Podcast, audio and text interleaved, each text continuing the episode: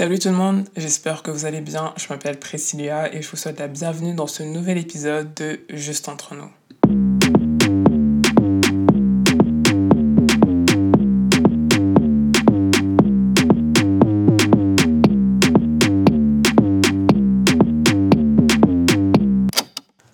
Sujet de cet épisode est l'avortement aux États-Unis, mais avant de rentrer dans le vif du sujet, je tenais juste à expliquer quelques petites choses. La, première étant que, en fait, je ne suis pas, je suis pas une journaliste, je suis pas une experte, je suis pas une professionnelle, je suis juste une simple étudiante en master communication. Du coup, pour faire euh, ce sujet qui, cet épisode qui, euh, touche un sujet très sérieux, j'ai fait mes petites recherches à droite à gauche et du coup, j'ai vraiment essayé de vous résumer la situation du mieux que j'ai pu. Du coup, ça va peut-être pas être mais voilà, j'ai fait de mon mieux. Et le deuxième, c'est que, euh, et c'est très important, cet épisode a été enregistré une première fois en juillet 2022, début du mois de juillet 2022, et il va être posté mi-septembre, fin septembre 2022. Donc si je refais au mois de juin comme si c'était il y a une semaine, c'est normal puisque c'était le cas la première fois que j'ai enregistré cet épisode. Voilà. Nous allons commencer par parler de qu'est-ce que c'est que l'arrêt Roe vs Wade, parce que je pense qu'on entend beaucoup de parler de ça euh, dans les médias, mais sans forcément savoir ce que c'est. Ensuite, donc, nous allons voir pourquoi en fait cet arrêt a été annulé, quelles sont les raisons qui ont poussé à cette décision. Nous allons aussi parler des conséquences de l'annulation de l'arrêt Roe vs Wade, et ensuite nous allons voir bah, est étude du futur tout simplement. Voilà comment cet épisode va s'articuler. J'espère que vous allez l'apprécier. Le vendredi 24 juin, la Cour suprême des États-Unis, la plus haute juridiction du pays, a décidé d'annuler l'arrêt Roe vs Wade qui, depuis 1973, accordait le droit d'avorter dans tout le pays. Cela veut dire que le droit à l'avortement a été annulé dans tout le pays et que maintenant chaque État peut maintenant décider d'autoriser ou non l'avortement sur son territoire.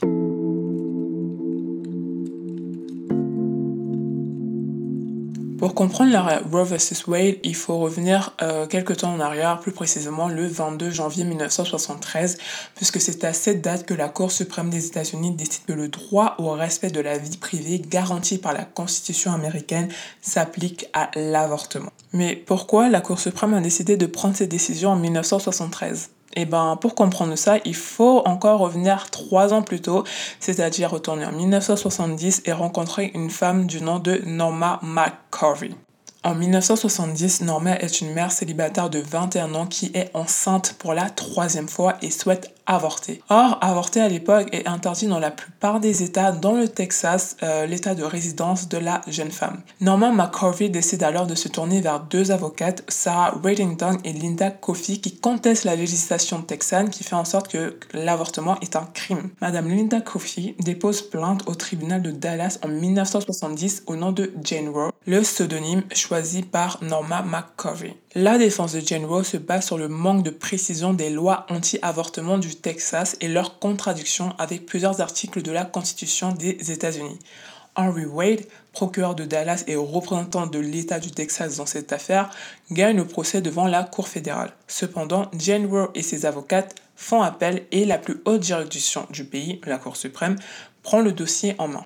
Après avoir entendu les arguments des deux parties à deux reprises, la Cour suprême attend l'élection présidentielle de novembre 1972 et la réélection du républicain Richard Nixon pour rendre son arrêt, l'arrêt Roe vs. Wade, un arrêt adopté à sept voix contre deux.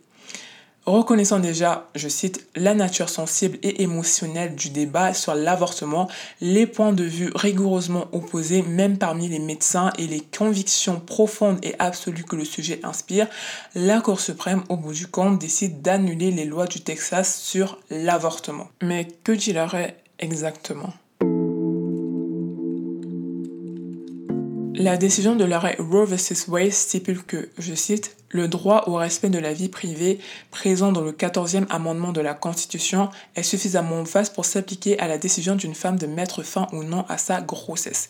Une loi du type de celle du Texas qui fait de l'avortement un crime, sauf quand la vie de la mère est en danger, sans tenir compte du stade de la grossesse ni des autres intérêts en jeu, viole le 14e amendement de la Constitution. C'est avec cette décision que la jurisprudence fixe le cadre légal de l'accès à l'avortement. L'avortement est autorisé jusqu'à seuil de viabilité, qui est le stade à partir duquel un fœtus peut survivre en dehors de l'utérus, soit 22 à 24 semaines de grossesse. Certes, euh, Roe vs. Wade légalise l'avortement, mais cette décision était aussi accompagnée de la décision Doe vs. Bolton qui autorise chaque État à ajouter des restrictions au droit à l'avortement quand la grossesse est avancée. Maintenant que nous avons vu qu'est-ce que c'était l'arrêt Roe vs. Wade, il est temps de voir pourquoi il a été annulé. La Cour suprême est composée de neuf juges John D. Robert Jr., Clarence Thomas, Samuel Alito, Onya Sotomayor, Elena Kagan, Neil Gorsuch, Brett Kavanaugh, Amy Coney Barrett et Ketanji Brown Jackson, qui vient d'être nommé juge à la Cour suprême et remplace Stephen Breyer. Parmi ces neuf juges, cinq ont voté contre l'annulation de l'arrêt. Il s'agit de Clarence Thomas, Samuel Alito, Neil Gorsuch, Brett Kavanaugh et Amy Coney Barrett. Ils sont tous conservateur. Selon le juge Samuel Alito, la Constitution ne fait aucune référence à l'avortement et aucun de ses articles ne protège implicitement ce droit. Pour lui, Roe vs. Wade était totalement infondé dès le début et doit être annulé. Il trouve qu'il est temps de rendre la question de l'avortement aux représentants élus du peuple dans les parlements locaux. Est-ce que l'ancien président Donald Trump y est pour quelque chose? Ben, L'annulation de Roe vs. Wade s'inscrit dans le bilan de Donald Trump qui, durant son mandat, a remanié la Cour suprême en y faisant entrer trois magistrats conservateurs, Neil Gorsuch, Brett Kavanaugh et Amy Coney Barrett, qui ont tous les droits signé l'arrêt. Durant un entretien avec Fox News, Trump estime que tout le monde y trouvera son compte avec l'annulation de Roe vs. Wade et il a ajouté que c'est conforme à la Constitution et cela rend les droits aux États qui auraient dû l'être depuis longtemps. Quand on lui a posé la question si il a joué un rôle dans l'annulation de l'arrêt Roe vs. Wade, il a répondu que c'est la décision de Dieu. Maintenant, euh, il faut se poser la question de quelles sont les conséquences de l'annulation de l'arrêt Roe vs. Wade sur les personnes possédant un utérus et pouvant tomber enceinte enceinte. La première conséquence de l'arrêt Roe vs. Wade, c'est l'interdiction de l'avortement dans plusieurs États des États-Unis avant même que la décision de, sur l'annulation de Roe vs. Wade fût prononcée, il y avait 13 ou 14 États qui avaient déjà prévu des lois anti-avortement nommées Trigger Laws, lois de déclenchement, des lois qui ont été pensées pour entrer en application presque automatiquement si un jour l'arrêt Roe vs. Wade venait d'être annulé. Et donc les, les États qui possédaient des Trigger Laws ont été les premiers États à interdire l'avortement sur leur territoire. On peut notamment penser au Missouri, qui fut le premier État à avoir interdit l'avortement sur son territoire. Il y a également euh, le Dakota du Sud, où l'avortement est autorisé uniquement en cas de mise en danger euh, sur le parent. Et il n'y a pas d'exception en cas de un trigger word, viol ou inceste. Euh, il y a aussi le Dakota du Nord. Il y a également le Texas, où le, la trigger law va rendre l'avortement totalement illégal et entrera en vigueur 30 jours après l'annulation de Roe vs. Wade. Et au Texas, les femmes, les personnes qui se font avorter ne risquent rien. Ce sont les docteurs qui ont pratiqué l'avortement qui risquent la prison à vie et des amendes. Il y a aussi l'État du Tennessee, Oklahoma qui ont interdit l'avortement. Il y a aussi l'Arkansas où euh, l'IVG est puni même en cas entre viol ou inceste. Hein. Il y a l'Alabama où euh, toute personne, attention, toute personne souhaitant avorter encourt 99 années de prison. A le Kentucky euh, où euh, si tu, une personne qui pratique l'IVG encourt une peine de 1 à 5 ans de prison. Il y a aussi l'Utah, le Wyoming, l'Idaho, la Louisiane et le Mississippi. Ce sont ces États-là pour l'instant qui ont interdit l'avortement sur leur territoire. Peut-être qu'il y en aura d'autres dans le futur.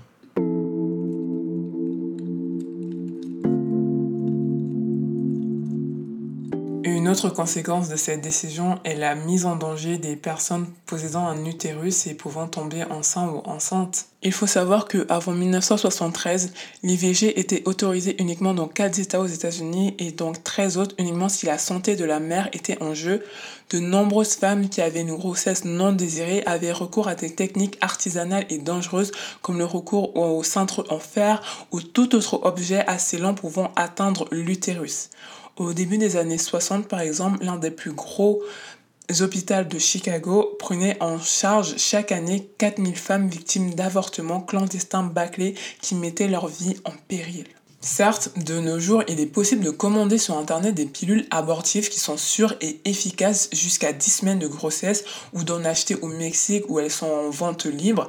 Sauf que aux États-Unis, officiellement, il est illégal de vendre à des patients américains des médicaments prescrits dans un autre pays sans ordonnance d'un médecin agréé aux États-Unis. En septembre 2021, quand le Texas avait drastiquement limité l'accès à l'IVG, la demande de la pilule abortive envoyée depuis l'étranger a été multipliée par plus de 3 au Texas. Maintenant, depuis la décision de l'annulation de Roe vs Wade, il y a cette peur que certaines personnes n'ayant pas connaissance des pilules abortives ou n'ayant pas accès en fait aux pilules abortives peuvent se tourner vers des méthodes beaucoup plus dangereuses comme par exemple se frapper violemment le ventre ou ingérer des produits extrêmement dangereux pour leur santé.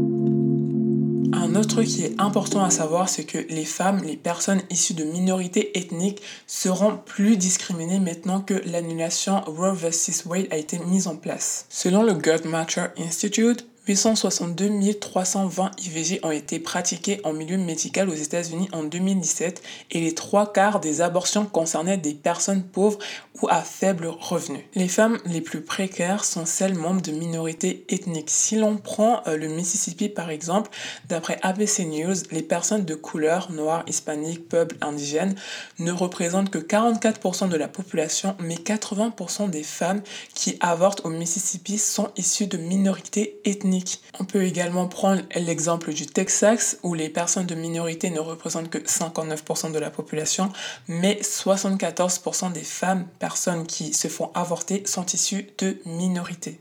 Mais genre, pourquoi c'est le cas? En fait, tout simplement parce que les femmes, les personnes issues de minorités ont souvent un accès limité aux soins de santé et à un moyen de contraceptif efficace. Pour ces personnes, voyager des kilomètres pour aller avorter ne sera pas possible parce que ça aussi, c'est un autre problème que euh, l'annulation de l'arrêt Roe vs. Wade amène, c'est bah, les distances à parcourir pour aller avorter.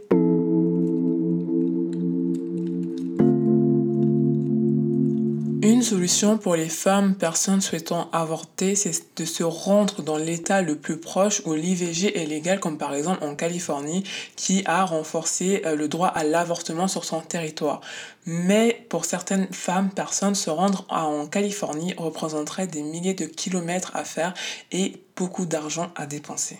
Dans les États qui ont durci leur législation par rapport à l'avortement, certaines organisations comme par exemple le Fund Texas accompagnent les personnes aux revenus modestes en leur aidant à financer leur billet d'avion, d'essence ou d'hôtel.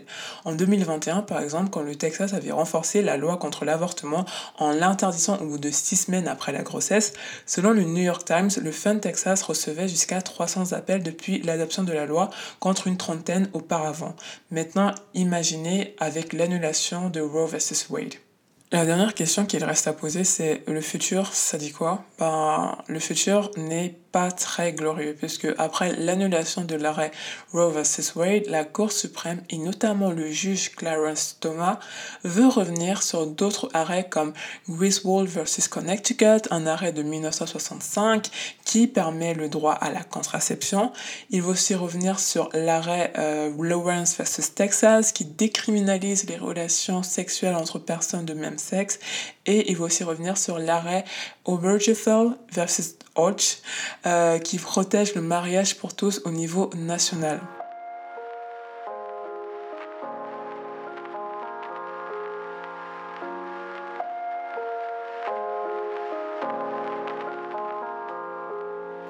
Voilà, c'est la fin de cet épisode. J'espère que vous l'avez apprécié.